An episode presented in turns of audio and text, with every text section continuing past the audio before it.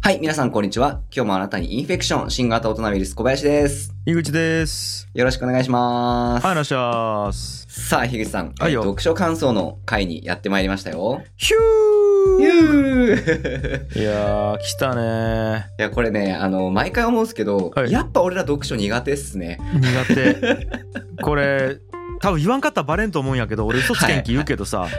これあのー、実は前回、先月にやろうとしていた収録なんですよ、これは。はい、はい。でも、あの、樋口がどうしても、はい、 1ページも読めなかったっていうことで、あのー、今日5本撮りの1本目か、なんですよ。はい、はい、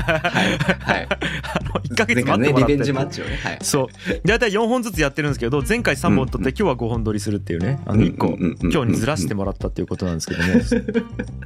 いや、もう俺らガチャガチャっすよ。しかもその前回、うんあの、ちょっと読書感想をリスケしようと。はいで、えっ、と、まあ、今回ですね、今日、今日はいにしようということで、はい2本読書感想をやろうぜ、じゃあ次回はっていう腹を、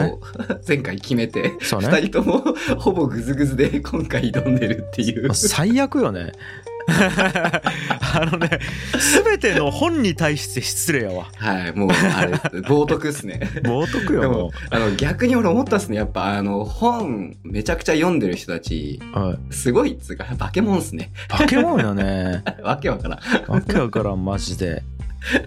まあでもねちょっとまあまはあいそれを承知の上で僕らはね読む訓練をするっていうことそうでですこの企画やってますのでそうです、そうです。もともと読めないけど、月一頑張ろうっていう企画ですよね。はい、い、いと思います。頑張りましょうよじゃあ、とりあえず、えっ、はいと、今回、小林の方からトライしてみていいですかうわい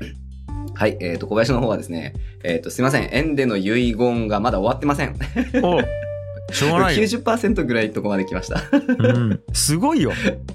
はい、すごい。はい、もう園での遺言、もうもはや園でほとんど出てこないんですけど、 うんうんうん。はい、じゃあちょっとあの、読んだところまでのあの、感想と内容の紹介、ちょっと簡単にやってみていいですか あよっ。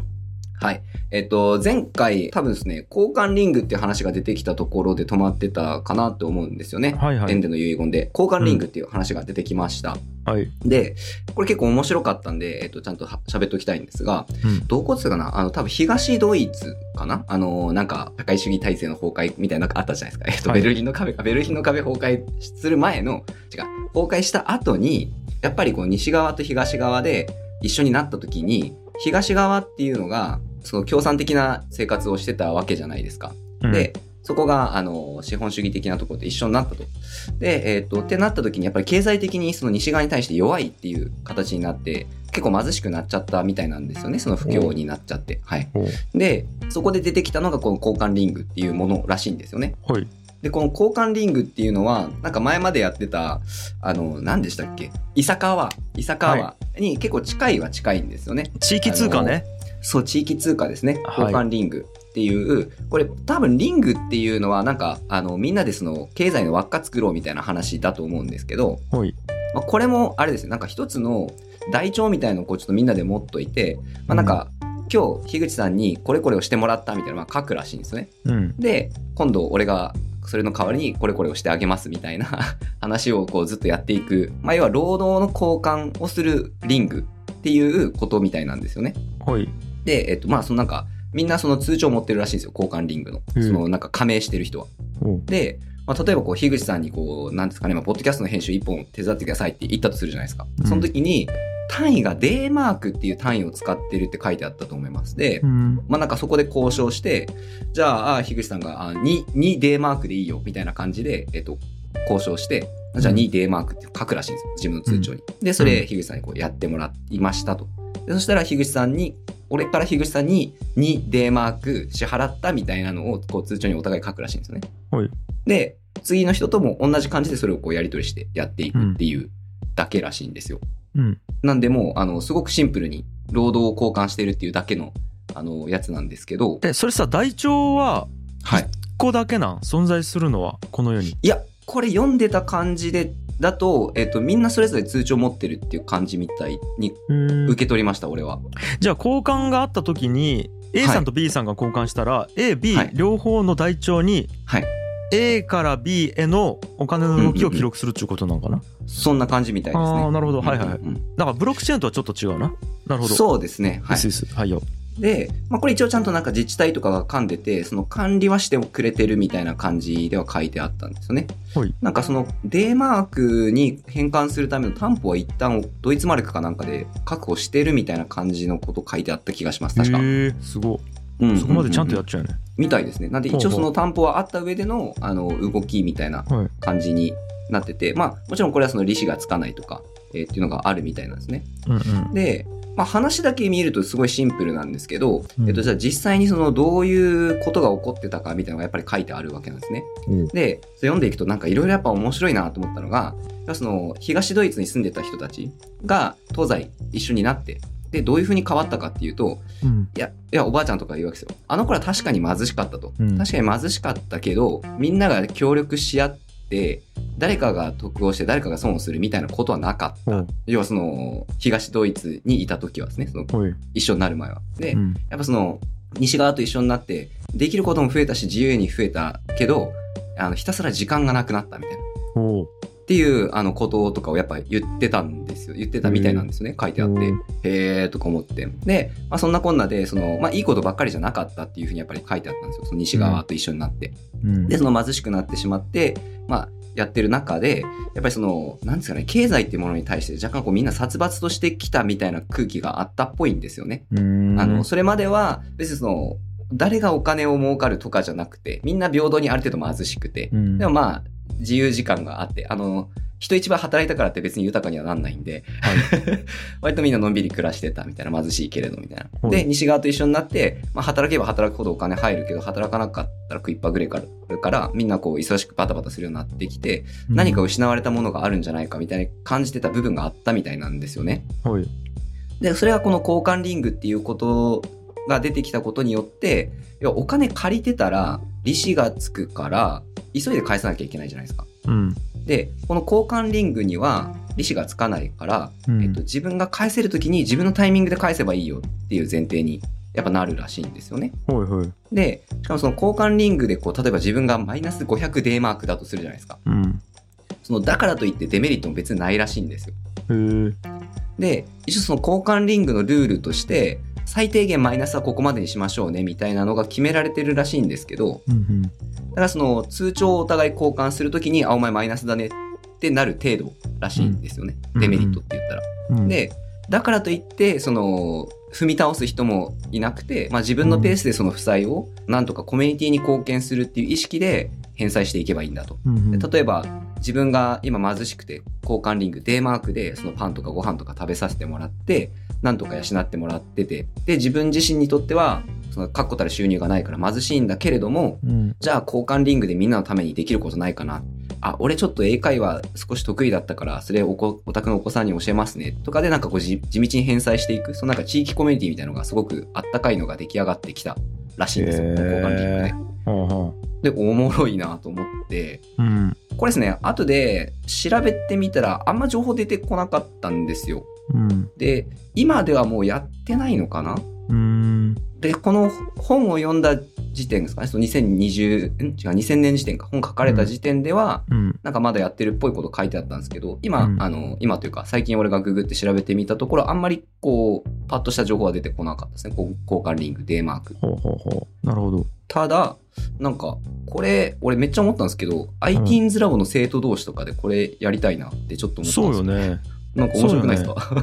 うん こ、れだけまず完全に性善説の上で成り立っちゃうもんねうん、みたいな感じをしますね、めっちゃ。う、うんん要はそのじゃあえっと最低限の負債の最大値がうん、うん。うん、えーじゃあマイナス1000やったとするやんうん、うん、したらマイナス1000でずっと追って別にいいやんち全員が思いよったら全員がマイナス1000まで使い切ってそれで終わっていくよねうん。うん、うん。でもなんかコミュニニティにあやっぱりちょっと返そうっつってティ、うん、うん、うん。みんなが言うっちゅうのが前提で設計されちゃう感じがあるよね。うんうんうんうん、う、うんんそうなんかそういう感じなんですよね。そうなよんね。かそのお金返そうっていうかそのみんなに価値を返そうってやっぱ気持ちになってたのかなそうよね。やっうんうんうんうんうんうぱりなんかうんみんながみんなを助け合おうっつうので一応数値化とか可視化するのがリングやったっちゅうことなんかな。うんうんうんうんリングってえ本当のリングなんいやえっ、とこれ見てる限り別にリングは何も出てこなくて、はいえっと多分そういうサークルみたいな意味でリングって使ってるんじゃないかなあーと思うんですね。あのなんか友達の輪みたいな感じの意味でのリングだね、うんうんうん多分あの別に指輪的なものをやり取りしてたわけではないよねそうです。で仮想通貨なんかなこれ貨完全にそんな感じですでもねね。そ うね台帳上の数字だけでやり取りしよったデータなんやねほんなら、はいはいはい。つうことはやっぱりうんネムとかでさ、うん。あの作ったらいいよね独自の通貨をトークン作ってさ、うんうんうん。あれ一回こいの話ラジオでしたんけしてねんけこれでいや、ここではあんま具体的にはしてないですけど、うん。やーやっぱやりたいなそれうん。やりたいですねう。んデジタル地域通貨というかコミュニティ通貨っていう方が適切かな、うんうん地域通貨っていうよりはね。うんうんうんうんそうですね。この交換リングの話は本当になんかそ、ね、それこそ、いいかねパレットとか ITINS ラボとか、その、要は、俺らのそのコミュニティ、この、作ろうかとしている人たちにとっては、なんか結構いいなって 思いましたね。俺言ったっけいいかなパレットのはい。地域通貨というか館内通貨ができたんですよ。おおめでとうございます。すごい。はい、い、できたっつうか俺の弟子のマサが勝手にやり利用だけなんやけど、はい、はいはいはいはい。はいいいですね、いいですね。あのクラスコインっていう名前でマサが勝手にやり始めたんよ。へえ。そうでそれは日本円でクラスコインっていうのを買うことができて、例えば1,000円で1,000クラスコイン買うことができるんやけど、うんうんうんもう。ね日本円に戻せないんようーん。戻せない、うんんそう。で何に使うかっつうとギャンブ ルそうなるほど、なるほど。そう。だけどポーカーとかうん将棋とか麻雀とかうんうんうんうん。日本円同士でやると賭博やけどさ、あうのん要はゲーセンで一回コインに換金してさそれでやっても何もないやんで別にそれで俺らは景品をもらえるわけではなくてうんうんうん。もう本当になんかもうただのメダルとして考えるわけよねうんうんうん。そういやそのクラスコインっていうのを作ってさうんうんうん。今なんかねあのゲームするときにそれでやり取りしようわけよはいはいはいはいはい。そうでこれね実はな今ずっと未来への計画があるんやけど、まあ、それはおいおいち感じないけど、なるほど、なるほど、なるほどついにちっちゃくカジノ用途でできましたよっ ちゅう、うんうんいいですね。おもろいいいよ。一応、円にペックされてる感じなんですね。あのだからあれやけどね不可逆やけどねうんうんうんうん。一方通行でそうかそうか円に戻せないっちゅうはいはいはいはい。そうそうそういやあとさ俺ちょっとコマにめっちゃ使ってほしいサービスがあってなんすかなんすかモウマっちゅうねモウマ。モウマ、はい。えーっと MOUMA なんやけどはい。これね俺の実はねうん友達が遊びで始めたサービスなんよ、うん。でねこれ面白いのが1000万円うん。仮想のお金をもらえるわけこのサービスに、うんうんえーっと新規登録をするとでうんうん一応1000万円なんやけどもちろん円じゃないね円と呼びようだけでうんうんもうん俺らはあの子供銀行の1000万みたいな感じで本当に1000万円と思ってそれを使うわけサービスの中でうんうん。で、じゃあ何に使うかっつうと、うん。あのね、19文字なんやけど、うん。 19文字以内で、うん。文字だけで商品うをん発明するんよ。ああ、おもろい。めちゃくちゃ面白いやろ。あめっちゃやりたいもうめっちゃやりたいもうこの時点で面白いやろ。めっちゃやだりたけい。ど例えば何でもいいよ。えっ、と、タケコプターでもいいわけ。例えばね。うんうんうんうん。まあ、タケコプターあるきゃあるやけど、そういうのを、えっ、と、タケコプターち、俺がじゃあ発明したとするやん。したら、うんうんタケコプターを、その市場にうん。売るわけ市場っていうかそのだからテキストベースやきタケコプターを100万円で売りますみたいな感じで俺登録できるわけうんうんうんうん。た、ら買う人は1000万円の中からあこれ欲しいなと思ったら100万円で買うみたいなはいたら自分、の倉庫に100万円入るうんうんうん。ああ入るっていうかえっとあ俺の口座に100万円入って買った人の倉庫にタケコプターが入ってでそっちもちろんやけど100万円減るよねうんうんうん。ただそれだけだけどオークションだよえーおもろい。 面白いんよおもろい。ちょっとやりたい。これ面白いやろ俺、変な、変な商品いっぱい生み出そう。これ面白いんですよでこれ何がキーかっつうとねうん。一応1000万円全部使い切ったら0円になるやん、うんうんうん。普通値こっから日本円稼ぐってなるとさやっぱこうんう資本金を投入して会社で稼いだりとか、えー、とうん自分の時間使ってなんかこう金稼いだりせなきゃいけないんだけどうん。これ商品適当に発明してうん 19文字テキストベースやきね絵も描かんそでうかそうかそうか。アイデアだけで、ででポーンと出したら、うんえー、と原資0円でその商品になるわけただまうんたうんうん1000万円売れたらそれまた1000万円バンチ口座入るきそれまた買えるわけはいはいはいはいとかねで面白いのがうん本当にね100万円の価値あるかどうかっつうのみんなが意外と吟味するわけタ タケコプター100万のの価値あるかとかタケコプターやったらあるかとかね例えばととか透明になれる薬とかでで本当に自分の財布から出すかどうかによってはい判断して、意外とね、あの例えばうん。 1週間うんこ行かなくても我慢できる薬とかをうん。うん1,000万円とかで出してもうん。売れんわけ、はいはいはいはい。でも8万とかで出したら意外と売れるんよはいはいはいはいはい。だけどマジで8万出して買うかみたいな感じで結構買うやつはいはいはいはいはい。なんかいいっすね。これいいや本当ろに妄想、本当に妄想マーケットっすね。そう妄想マーケットモーバーなんよねえー、やばい。やってみよう。え、これ、樋口さんのお知り合いの方が立ち上げられたサービそうスってことですかそうなんよう。 面白でいな。俺も実。はあうのんやるよずーっと えー、やってみようん、でねあの結構ね面白い仕掛けがいろいろあって、まあ、これ全部説明すると そのサービスの説明になる気んやけど、う。はい。あの使えば使うとねめちゃくちゃよくできた考えられたおもちゃやねこれ、えうー、ん、やってみよう。ちょっとやってみます。もう早速、早速あるっすもんね。いくつか俺の中でそう商品化したいやつ。でね、えー、ともちろんそのモーマチュ公式のマーケットあるんやけど俺友達やきさその作っちゃう人に、うんうんうんあこれ完全にサービスごとうん。うん。サーバーにコピーして俺だけのモーママーケット持っちゃうんよ実はほだけど樋口のモーう。マチュ空間があるわけうん。うんうんうん。今。それね何使おうかずっと考えるよね今樋口のモーマやばい な。名前もやばいし、なんかいやいいやろいろやばいな。い樋口のモーマってのは別に名前つけてないけどねやいや、名前それでいきましょう。樋口のモーマ。 いやこれだけなんかね新型コロナウイルスで使えんかなと思ってねずっと考えるよねあやりたい、やりたい、やりたい、やりたい。まずは本家本元のモーマ一回使ってみオッケーです、オッケーです、オッケーです、オッケーです。もちろんサービス登録0円でできるしうんうんうんあうのん。いいっすね。できるんでとかといいかな、やっぱみんななんかこういう大喜利みたいなやつ好きっすよね。うんいやで面白いのがねこれ作った人っつうのがおもちゃ開発の人なんよへえ。もともとバンダイイ。におった高橋さんちゅう人なんやけどへえ。あのーこの人がやっぱりこう発想の仕方っつうものをめちゃくちゃ研究しよう人なんやねアイデアの出し方みたいなで実際それで本書いたりしよう人なんやけどやっぱり遊びの中でできるアイデアっつうのが未来を変えるみたいなやっぱちょっとあれもあって要はそのねドラえもんの道具が現実的にいろいろ現実化されようやんあの時欲しいなと思ったものがさ本当にテクノロジーが発達して IT が発達して技術が発達するとそれが現実化するみたいなだけどやっぱ妄想値世界を変えていくっ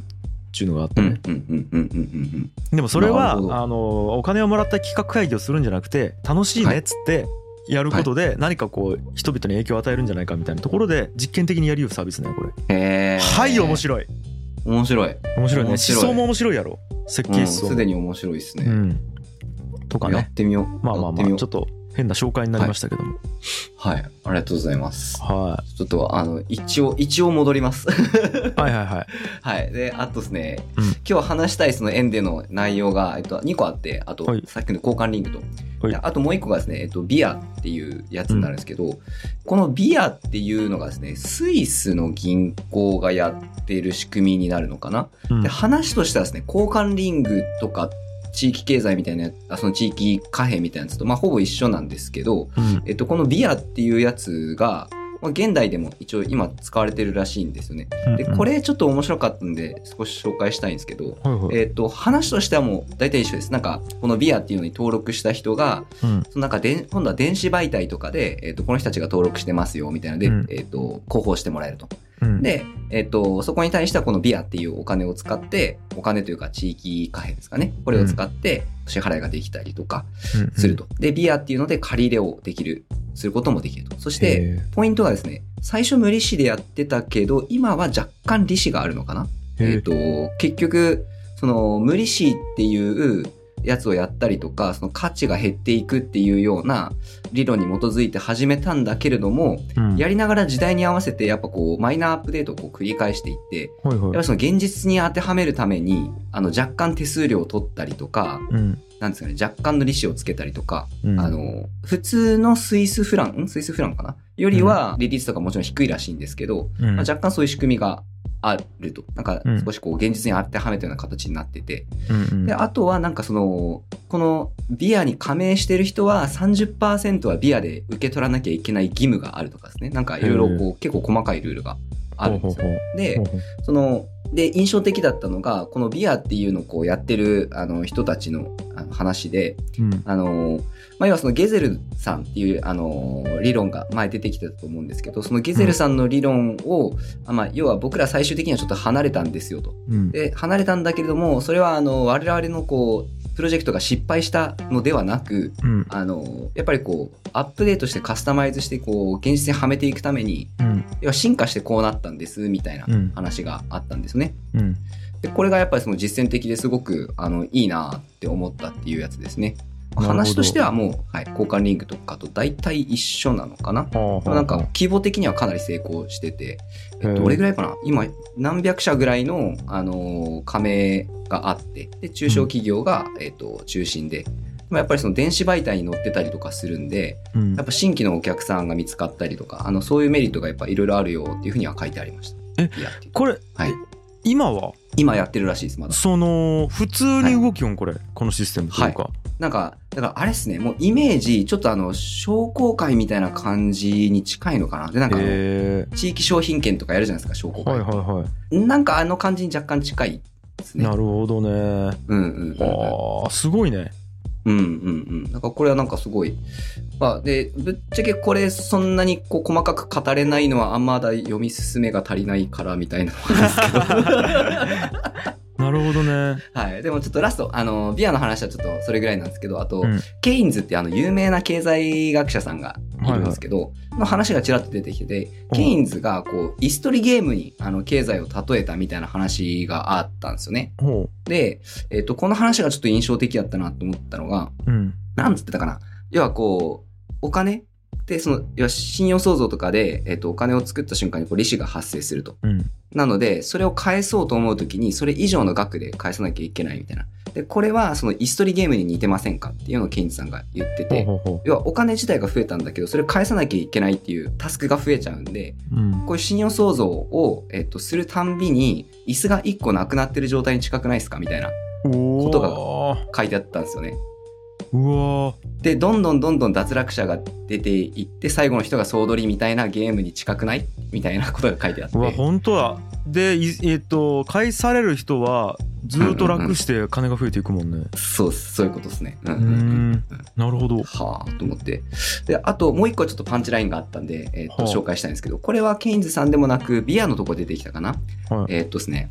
お金っていうのは経済というかその、まあ、国とかがあって人た人々がこう細胞体だとしたらややっぱり血液のようなもんだとこううんエネルギーを循環させてるんだと、ででっていうのがあってそれがやっぱお金の価値が減らないとかなんかいろんな理由があってそのやっぱ血液の流れがあの滞ってたりするところが問題なんだぞと。要はお金をいっぱい貯め込んでてそれをこう要はちゃんと回してなくて貯め込んでるっていうところが問題なんだぞと。 でなおかつこれで利子を取るっていうのは、えっと、道路に自分の車を止めて渋滞を起こさせて後から通る人に「お前渋滞してるとこ通りたいんやったら通行料払え」って言ってるのに近い。書いてあったんですよね。